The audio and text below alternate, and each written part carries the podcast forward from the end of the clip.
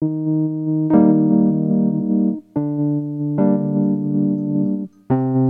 sociale. Le podcast qui donne la parole aux professionnels du travail social et aux personnes qui elles accompagnent.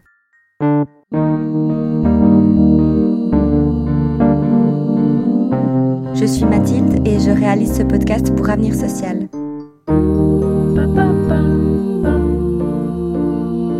S'exprimer, revendiquer, prendre la parole.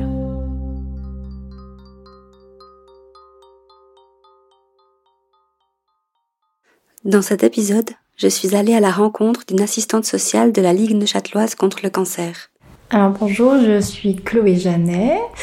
Je suis assistante sociale à la Ligue neuchâteloise contre le cancer depuis 2019, donc ça fera prochainement 5 ans. Et ça a été en fait mon premier emploi, euh, on va dire en CDI euh, après être sortie d'études. J'ai terminé mes études en 2018. Et, et depuis, euh, vraiment, c'est un travail qui me passionne tous les jours. Je trouve que c'est tellement enrichissant en fait de pouvoir travailler bah, auprès de cette population-là parce que on va tellement à l'essentiel avec les gens. J'ai beaucoup de personnes dans mon entourage, quand je leur dis que je suis assistante sociale à la Ligue contre le cancer, qui me disent Oh, mais je sais pas comment tu fais, je pourrais pas ton travail il est un peu morbide, non hein, Le cancer, la mort et tout ça. Et, je trouve toujours intéressant de pouvoir euh, bah, expliquer aux gens ce que je fais, qui comprennent que nous on travaille pour la vie et que finalement non c'est pas morbide et que la mort bah, elle est là et on y est tous confrontés un jour et en fait elle fait partie de notre quotidien. Et, moi, en fait, ces cinq dernières années, euh, elles m'ont aussi beaucoup apporté sur le plan personnel, finalement parce qu'elles ont permis de démystifier beaucoup de choses. Et, ouais, c'est vrai que commencer à 25 ans dans un domaine comme ça, bah, c'était un peu spécial. Et puis, et puis j'ai commencé à côtoyer des thématiques. Euh, enfin, moi, je me posais pas la question de ma propre mortalité ou alors de d'envisager que je puisse aussi peut-être un jour tomber malade. Et là, en fait, d'être, enfin, de côtoyer du coup toutes ces personnes euh, qui ont des âges différents, des parcours différents, bah, on se rend compte que finalement, bah oui, euh, ça peut nous tomber dessus. Et je crois que la vie, elle a un peu une, saveur différente quand on sait ça.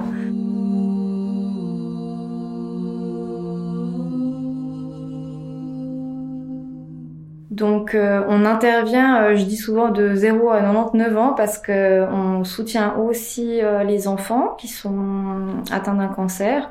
En l'occurrence, on va plutôt accompagner les, parents euh, dans les diverses démarches euh, euh, qui peuvent découler en fait. Enfin voilà, ça peut être administratif, social, financier. Et concrètement, quand on reçoit un nouveau patient, c'est souvent l'hôpital, donc le département d'oncologie, qui quand, il rencontre, quand le médecin rencontre un nouveau patient, fait un peu un tour d'horizon avec lui euh, parle un petit peu euh, bah, à la fois de sa situation de santé, mais aussi des potentielles difficultés que le patient pourrait rencontrer. Et, à ce moment-là, si le patient est OK avec ça, eh bien, il nous faut un petit mail ou il nous téléphone en disant bah, ce serait bien que vous puissiez contacter un tel euh, parce qu'actuellement il rencontre des difficultés avec son employeur ou la maladie vient fragiliser le budget de la famille, qu'est-ce que vous pouvez mettre en place pour les, pour les soulager? Donc il y a une première prise de contact qui se fait par téléphone. Et puis ensuite, très vite, on se rencontre parce que c'est quand même beaucoup plus facile de pouvoir euh, discuter euh, des besoins en face à face. Nous, on a la possibilité de se déplacer à domicile aussi parce que voilà, certains patients peuvent être un petit peu bah, entravés en fait dans leur mobilité, que ce soit à cause de leur âge ou alors à cause de leurs problèmes de santé actuels. Ou alors, eh bien, ils ont la possibilité de venir au bureau.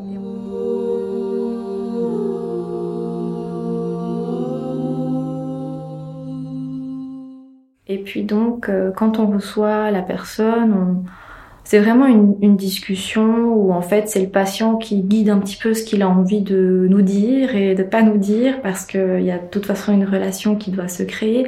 Puis euh, bah, si on se met un peu dans, la peau du patient, si on est dans le cadre d'un diagnostic récent, c'est assez intrusif tout ce qui se passe parce que bah, avant on n'était pas malade et puis maintenant on est malade et il y a une tonne de rendez-vous qui se prennent. Euh, il faut voir euh, plein de médecins différents, il faut faire des tests, il faut faire des scanners, il faut se mettre littéralement à nu. Et puis après, il faut aller discuter avec l'assistante sociale des problèmes qu'on rencontre. Et ça, c'est quand même pas un exercice facile. Euh, pour monsieur et madame tout le monde qui, euh, un mois auparavant, euh, bah, tout se passait bien dans leur vie, l'équilibre il était là, et puis tout d'un coup, bah, c'est un peu le tsunami qui vient perturber l'équilibre. Vraiment pour moi, la, la, la, maladie, quand elle arrive dans la vie de la personne, j'imagine toujours un peu le mobile au-dessus du berceau, vous voyez. Tout d'un coup, il y a le coup de vent qui vient déstabiliser le mobile de façon assez forte. Puis après, le mobile, il continue de bouger pendant encore un certain temps jusqu'à ce qu'il reprenne sa forme initiale. Donc, on associe souvent aussi euh, le diagnostic d'une maladie à, une crise. Et nous, on est là pour accompagner la personne à traverser cette crise à son rythme. Et le métier d'une, enfin, on va dire le rôle d'une assistante sociale euh, qui accompagne un patient euh, qui fait face à un diagnostic de cancer, c'est surtout de pouvoir accompagner la personne au niveau administratif. Euh, et puis aussi de pouvoir organiser le quotidien. Si on prend le cas par exemple d'un jeune patient qui en a de travailler qui doit s'arrêter, ça forcément, mais il faut regarder quels sont les droits au niveau des assurances, comment le salaire va pouvoir être assuré. Euh, il y a une baisse de revenus qui, arrive de toute façon à un moment donné ou à un autre. Comment est-ce que cette baisse de revenus, elle va pouvoir être, euh, euh, on va dire, assimilée dans, le budget. Est-ce que ça va venir perturber grandement l'équilibre? Est-ce qu'il faut pouvoir mettre en place des aides étatiques? Euh, on rencontre des fois des personnes qui sont au chômage, qui tombent malades et qui n'ont plus le droit au chômage et qui donc du coup se retrouvent sans revenu. Donc comment est-ce qu'on peut accompagner ces personnes? Bah Parce que voilà, c'est aussi une dégringolade euh, au niveau social finalement, cette maladie qui peut venir perturber euh, vraiment l'équilibre du patient, de sa famille, etc. Puis dans le cadre des personnes qui peuvent être déjà en âge AVS, on se rend compte, euh, on se rend compte déjà qu'il y a pas mal de personnes qui connaissent pas leurs droits ou qui sont pas au courant, qui savent pas comment fonctionnent euh, les assurances maladie par exemple parce qu'ils ont jamais eu de problème de santé avant ça. Donc là tout d'un coup ils sont un peu projetés dans un truc où quand nous-mêmes on va bien, bah, on n'a pas trop envie de s'y pencher, euh, c'est pas très intéressant, c'est pas très sexy. Et puis tout d'un coup, on tombe malade, et puis bah, forcément qu'il y a, on a d'autres priorités, et puis l'énergie qu'on a, on a envie de pouvoir la mettre ailleurs. Donc euh, dans ces moments-là, les gens sont souvent reconnaissants d'avoir un point de chute, et puis d'avoir quelqu'un qui est là aussi pour les accompagner dans ces démarches, euh, être sûr que les démarches sont faites correctement. Alors, bon, je mets des guillemets parce que forcément, on est aussi des humains, mais disons qu'on sait où se renseigner pour euh, pouvoir avoir euh, les, bah, les, informations correctes et puis pour pouvoir accompagner le, patient euh, de façon correcte en fonction de son besoin et de sa situation et de sa demande. Moi, je me considère souvent comme un giratoire parce que c'est vrai que les patients, des fois, ils ont des besoins euh, assez divers et variés, et puis surtout des besoins qui évoluent en fonction euh, bah, de où ils en sont dans leur protocole. Et puis c'est vrai que quand on rencontre des gens au tout début, quand ils viennent d'avoir un diagnostic, c'est des fois un peu difficile pour eux d'exprimer des besoins très concrets à ce moment-là. Et puis on voit au fur et à mesure du temps, au fur et à mesure de l'accompagnement, que les besoins vont émerger euh, de différentes façons, etc. Et euh, c'est très fréquent qu'on collabore avec euh, d'autres institutions sociales. Après, c'est toujours du conseil. Hein. Nous, on force jamais la personne parce que je pense que c'est de toute façon pas pertinent. Mais, mais c'est vrai que, que, dans certaines discussions où les gens peuvent des fois nous confier ben, un certain mal-être, ça c'est aussi notre rôle de pouvoir euh, placer le curseur en se disant bon ok là la personne elle est en train de vivre un truc de toute façon qui chamboule. Donc c'est normal de pas être en pleine forme. C'est normal d'avoir des hauts et des bas. Mais après euh, bah, est-ce que c'est quelque chose que la personne arrive quand même euh, à traverser? Est-ce qu'elle en est consciente? Est-ce qu'elle se dit ok là j'admets que j'ai pas passé une très bonne semaine mais j'ai des ressources et je sais que je peux remonter la pente ou alors est-ce qu'on voit vraiment que la personne est, en train de sombrer Et là, on se dit, bah, c'est peut-être le moment justement d'envisager euh, d'avoir un soutien un peu plus poussé. Moi, je trouve que c'est aussi honnête parce que ça, c'est quelque chose qu'on ne peut pas apporter aux gens. On n'a pas euh, les compétences et les connaissances suffisantes pour accompagner les gens qui, bah, traversent vraiment une crise au, niveau euh, psychique parce que parce que c'est pas notre travail. Donc, pour moi, c'est très important aussi que le patient il ait accès aux bons professionnels en fonction de son besoin.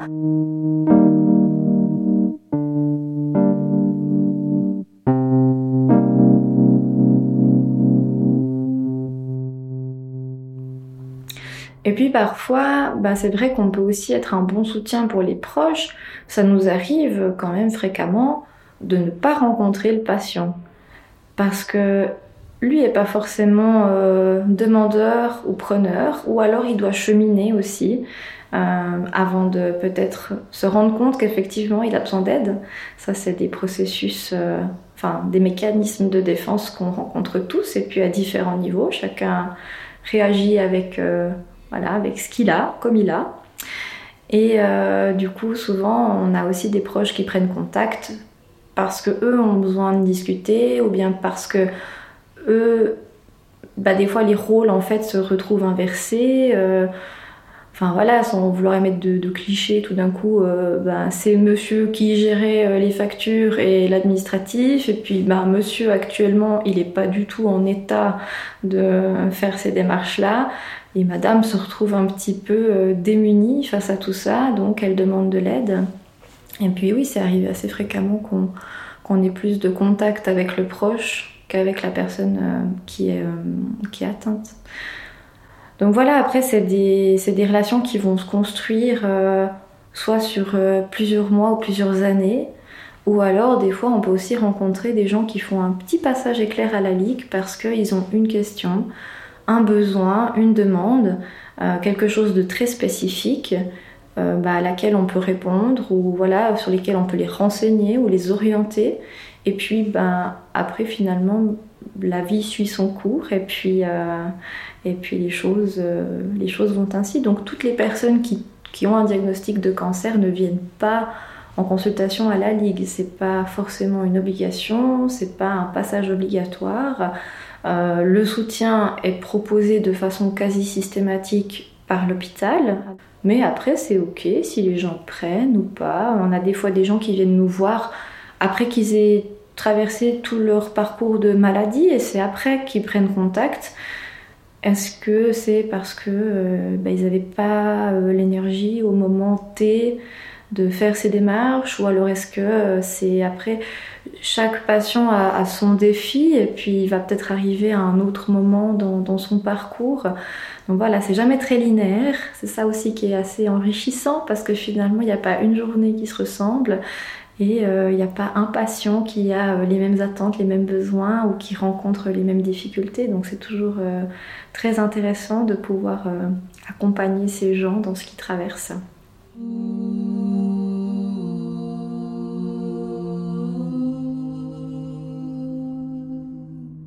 Ensuite, nous avons échangé au sujet de l'impact différencié de cette maladie sur les personnes. Car selon la situation socio-économique dans laquelle nous nous trouvons, nous n'avons pas tous les mêmes ressources pour faire face à ce qu'implique d'être atteinte d'un cancer. Nous ne sommes pas tous égales face à la maladie et ses répercussions sur le travail, les finances, les assurances ou encore nos relations sociales. La précarité et les discriminations subies se creusent malheureusement souvent lors de telles périodes de crise personnelle, comme l'est l'arrivée d'une maladie de longue durée. Alors oui, on a quand même une grande majorité des personnes que l'on rencontre qui avaient déjà euh, un certain nombre de problématiques avant la maladie, ou alors c'est la maladie qui est venue, on va dire, euh, chambouler un, équilibre qui était déjà précaire. Euh, donc oui, c'est quand même une grande majorité des personnes qu'on reçoit. Des personnes qui pouvaient déjà peut-être être bénéficiaires d'autres aides sociales avant.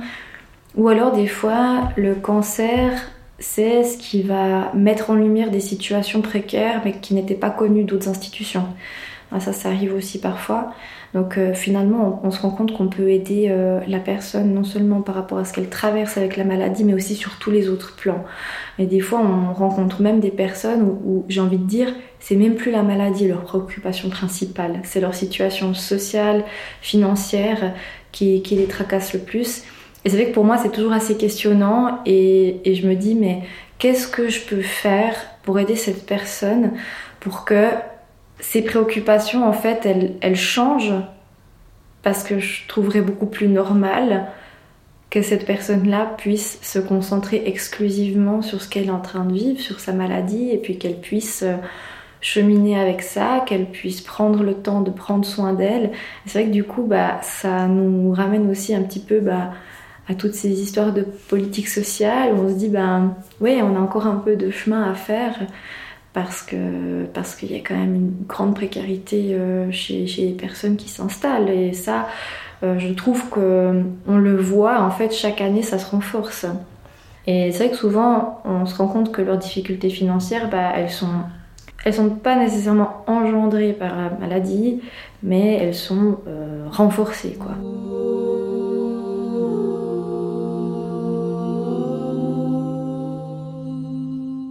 Beau avoir un un bon système euh, d'assurance sociale, bah, il est complexe. Et puis, euh, on peut vite, euh, vite se perdre un peu dans toutes ces, méandres. Et puis, il suffit que vous remplissiez pas le critère A, bah, finalement, vous n'avez pas droit à ci, vous n'avez pas droit à ça, et ça peut vite devenir très complexe. Donc, on, rencontre des fois des gens qui, ouais, qui, sont juste victimes de ce système-là. On rencontre beaucoup de personnes, par exemple, qui, qui, sont toujours un peu dans, dans, la, dans la dualité à se dire mais si je descends ma franchise à 300 francs l'année prochaine, mais mes primes, elles vont exploser. Et je peux pas mettre 550 francs tous les mois dans mes primes d'assurance maladie. Du coup, je suis obligée de rester à 2500 francs, mais en sachant pertinemment que je n'ai pas de quoi bah, payer mes frais médicaux jusqu'à hauteur de 3200 francs, parce qu'il y a encore le code part à rajouter. Et on voit beaucoup de personnes comme ça. Et c'est vrai que c'est dramatique parce qu'on se dit, mais les gens n'ont pas toujours les moyens de se soigner. Et on rencontre pas mal de personnes, alors peut-être pas dans leur parcours euh, oncologique, parce que les gens ne se posent pas la question à ce moment-là, mais plutôt dans l'après. Les traitements sont terminés, mais ça demande encore une surveillance, ça demande de retourner tous les X temps euh, faire un scanner pour vérifier que euh, la maladie est stabilisée, qu'il n'y a pas de rechute, euh, des fois, on a des personnes euh, qui ont besoin d'avoir un soutien psychologique parce que ce qu'ils ont traversé euh, les a marqués de façon assez importante et puis qu'ils ont besoin de pouvoir discuter de ce qu'ils ont vécu. Et puis en fait, les gens des fois prennent peur et il y a une espèce de hiérarchisation de, des priorités médicales. On se dit, ben oui, je suis allée faire ma chimio, ma radiothérapie, je continue ces traitements-là, ça, ça me coûte cher parce que j'ai ma franchise, j'ai mon code part. Maintenant, c'est un peu derrière moi, mais mes revenus sont toujours pas euh, plus confortables qu'ils ne l'étaient avant. Mais en fait, maintenant, non, je peux pas aller voir un psy. Non, je peux pas faire ça. Parce que ça me coûtait cher. Ou bien, mais je crois que je vais repousser un peu le scanner. Parce que là, c'est pas le bon moment, c'est le début de l'année. Et puis, j'ai d'autres factures et je sais que ma franchise va tomber en entier, une partie de mon code part aussi. Donc ouais, moi je, trouve que c'est dramatique de vivre dans un pays aussi riche euh, et puis de devoir euh, avoir cette discussion-là avec les gens en disant mais non, vous devez prioriser votre santé. C'est hyper important, faites-le s'il vous plaît. Et c'est là qu'on va justement essayer d'accompagner le patient et c'est là aussi qu'on peut essayer de, soutenir financièrement les gens ben, pour aussi, finalement, c'est une sorte de prévention en se disant mais allez chez le médecin, on, peut aussi vous aider sur ces, sur ces frais-là euh, pour que vous puissiez prendre soin de vous. Raconter, s'exprimer, revendiquer. Des facteurs comme le niveau de formation, la présence d'une histoire migratoire ou encore le revenu influencent le risque de renoncement aux soins médicaux des personnes. Selon le document de base de l'Office fédéral de la santé publique du 28 août 2018, titré Égalité des chances et santé, chiffres et données pour la Suisse, la part de la population résidente en Suisse appartenant à la tranche de revenus la plus faible, qui a renoncé pour raisons financières à consulter un médecin ou un dentiste, s'élevait en 2015 à 6,1%. Considérant l'augmentation des frais médicaux et d'assurance depuis lors, une prochaine enquête sur le sujet risque de voir ce chiffre augmenter. Chloé Janet m'a aussi, dans ce contexte, confié la façon dont son équipe se soutient et se protège face aux sentiments difficiles que peuvent procurer, pour les travailleuses sociales elles-mêmes, le fait d'accompagner des personnes atteintes d'un cancer, et face à un contexte sociétal peu encourageant. Alors, on a, nous, on a une politique de bureau ouvert ici. On peut être très vite dans, dans l'action-réaction. on, on a aussi accès à de la supervision quand c'est nécessaire. Mais je dirais grosso modo, pour nous, ce qui nous soutient beaucoup, c'est de pouvoir libérer la parole, c'est s'autoriser à ressentir des émotions, c'est s'autoriser à, ressentir de la tristesse quand on apprend euh, qu'un patient qu'on suit depuis longtemps, euh, voilà, dont on a vécu tout le parcours par procuration, qu'on apprend que cette personne elle rechute ou alors qu'on apprend qu'un patient est décédé. On s'autorise ce genre d'émotions de, et oui on travaille dans des conditions qui sont pas toujours agréables effectivement parce qu'on est confronté euh, aux peurs les plus viscérales de nos patients. On est confronté euh, à la mort et la mort ça fait peur et, j'en ai peur aussi bien sûr. Moi je, rentre pas chez moi avec euh, des sentiments négatifs en me disant mais, purée, euh, ça, ça me travaille pas quand je rentre chez moi parce que si j'ai eu besoin de lâcher une larme ou de dire que j'étais en colère ou eh ben, je peux le faire ici parce que parce qu'on est, on est une équipe, on s'écoute, on s'épaule, euh, on se soutient. On est deux assistantes sociales et puis on, est toujours euh, très à l'écoute du bien-être de l'autre. Donc euh, on remarque assez vite si l'une ou l'autre est dans une période chargée, si l'une ou l'autre a actuellement une situation avec un, patient qui lui prend beaucoup d'énergie. Et à ce moment-là, on peut un petit peu bah, venir décharger en tapant à la porte en disant bah, est-ce que je peux faire quelque chose pour toi? Est-ce qu'il y a quelque chose qui t'aiderait? Euh, Voilà, tout d'un coup, j'ai une de mes collègues qui peut me dire bah, est-ce que tu voudrais ne pas prendre de téléphone cet après-midi, comme ça tu peux te focaliser un petit peu là-dessus. Donc on est toujours très très à l'écoute du bien-être de l'une et de l'autre et ça fait que finalement ben, on arrive assez bien à gérer. Après quand j'ai commencé, euh, moi j'ai eu besoin de supervision euh, mais en, individuel parce que j'avais jamais été confrontée euh, à la mort. Mais, ça m'a beaucoup aidé en fait à mettre une juste distance parce que, mine de rien, les patients nous convient dans leur intimité et puis on crée des liens parce qu'on a une relation euh, qui, dépasse juste les murs du bureau. On, va à domicile, on, rencontre les proches, on rencontre des fois les enfants. Moi, ça m'est arrivé, euh, par exemple, j'avais un patient qui s'exprimait pas très bien en français. Euh, eh ben, j'allais chez lui à 19h quand ses enfants étaient rentrés du travail, ses enfants qui avaient le même âge que moi. Et puis bah, c'est à ce moment-là qu'on pouvait euh, vraiment poser les choses et puis discuter des choses importantes où c'était important que monsieur comprenne bien. Eux pouvaient faire la traduction. Et puis voilà, au bout de trois fois, ils m'ont dit bah, vous restez souper. donc, euh, donc, voyez, on, entre vraiment dans l'intimité des gens et, quand les gens après s'en vont, bah, c'est quand même un petit deuil aussi à faire pour nous. Moi, j'ai souvenir d'une dame qui avait passé 90 ans. J'adorais aller chez elle. On prenait le café, elle me racontait plein d'histoires. Et puis quand elle est décédée, j'ai un peu eu l'impression de perdre ma grand-maman aussi.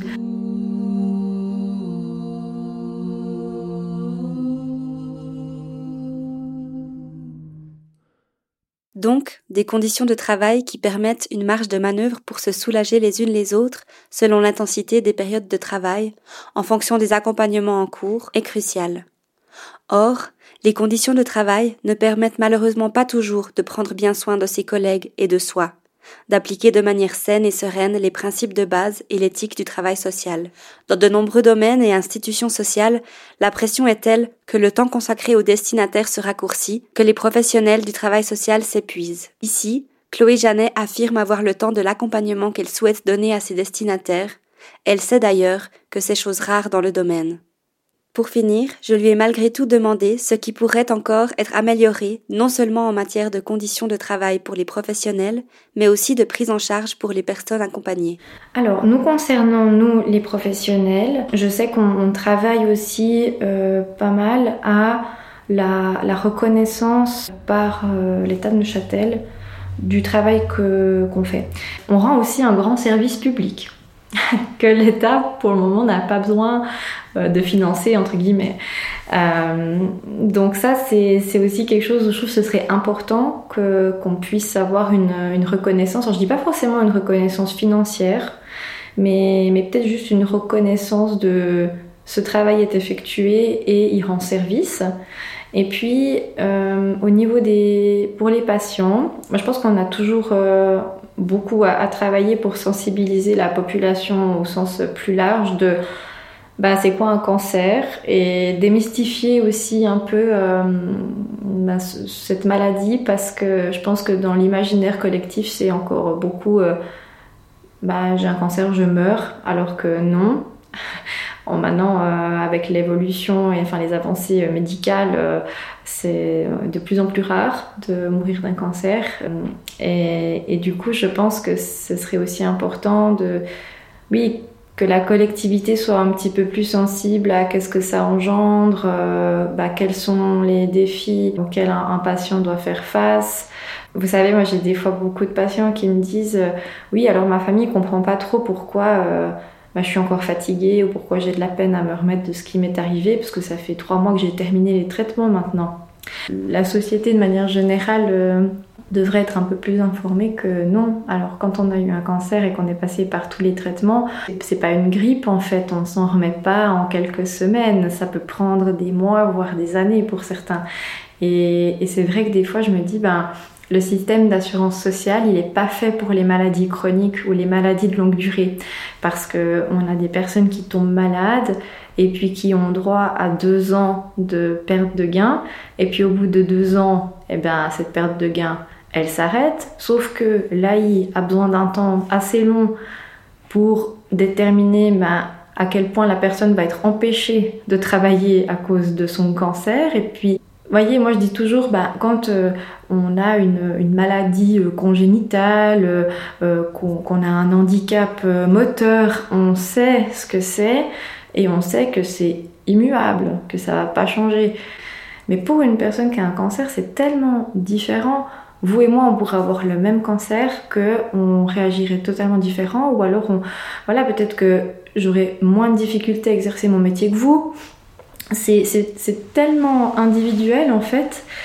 Et c'est vrai que du coup, l'assurance invalidité a peut-être des fois de la peine à répondre à ça, parce que pour eux, bah, ça doit être comment la personne elle est empêchée dans son activité professionnelle. Donc des fois, on a, on a des personnes qui, qui, doivent attendre plus de deux ans pour avoir une, une décision de l'AI. Ou des fois, l'AI dit juste, bah oui, vous pouvez faire ci, vous pouvez faire ça, il faudrait trouver un travail sans ci, sans ça, puis après, on est là, non mais attendez, enfin, ok, ça c'est les constatations de l'AI, mais quel travail elle peut faire la dame? Parce qu'elle a 55 ans, parce qu'il n'y a personne qui va lui payer une formation maintenant, parce que peut-être qu'elle est aussi de nationalité étrangère et puis que le français euh, n'est pas sa langue maternelle et puis qu'il faut peut-être pouvoir euh, développer d'autres connaissances ou d'autres compétences. Et là, ouais, des fois, on est un peu coincé. Donc c'est vrai que j'espère pour nos patients qu'à l'avenir, il y aura peut-être une meilleure euh, prise en charge de ces maladies euh, macroniques ou qui de longue durée. Et aujourd'hui, on, utilise le thème euh, cancer survivors parce que c'est vrai que euh, bah, maintenant on guérit de plus en plus du cancer. Mais c'est pas pour autant que la personne elle reprend sa vie là où elle l'avait là où elle s'était arrêtée le jour du diagnostic. les gens nous disent souvent bah il y a un mois avant et il y a un mois après. Les gens sortent changés de cette expérience de maladie. Pas toujours du bon côté des choses. Alors, ils apprennent souvent beaucoup sur eux, mais ça, ça vient aussi émettre de nombreux questionnements.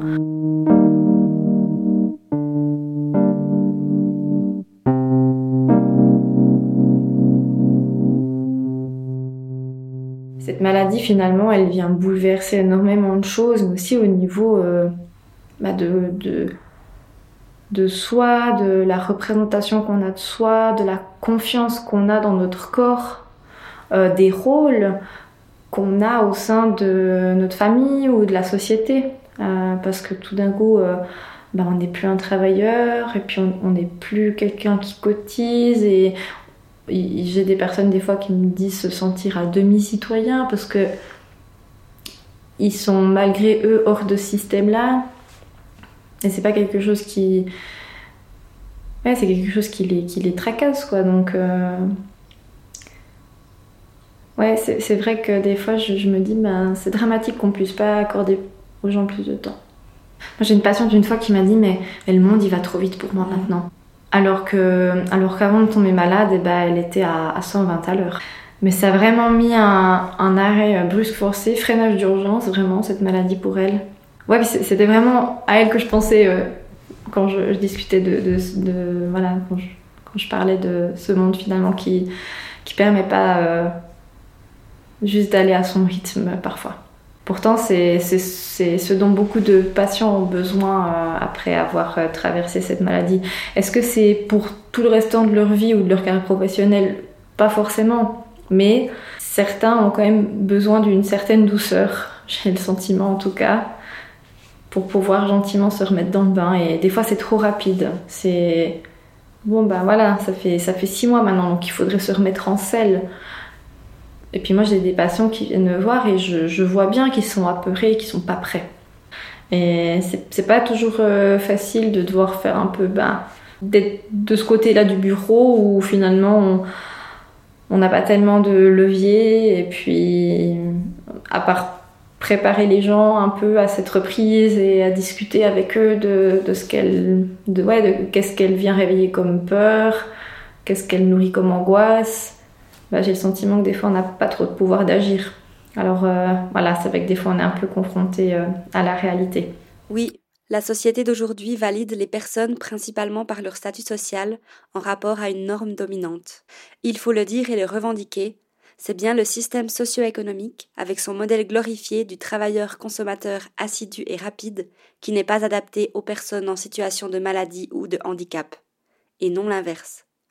Nous ne vivons pas, pour l'heure, dans une société du soin où l'accueil et la solidarité de tous seraient au centre. La vulnérabilité réduit les possibilités d'accès à de nombreuses sphères travail, culture, vie sociale, politique, transport, etc.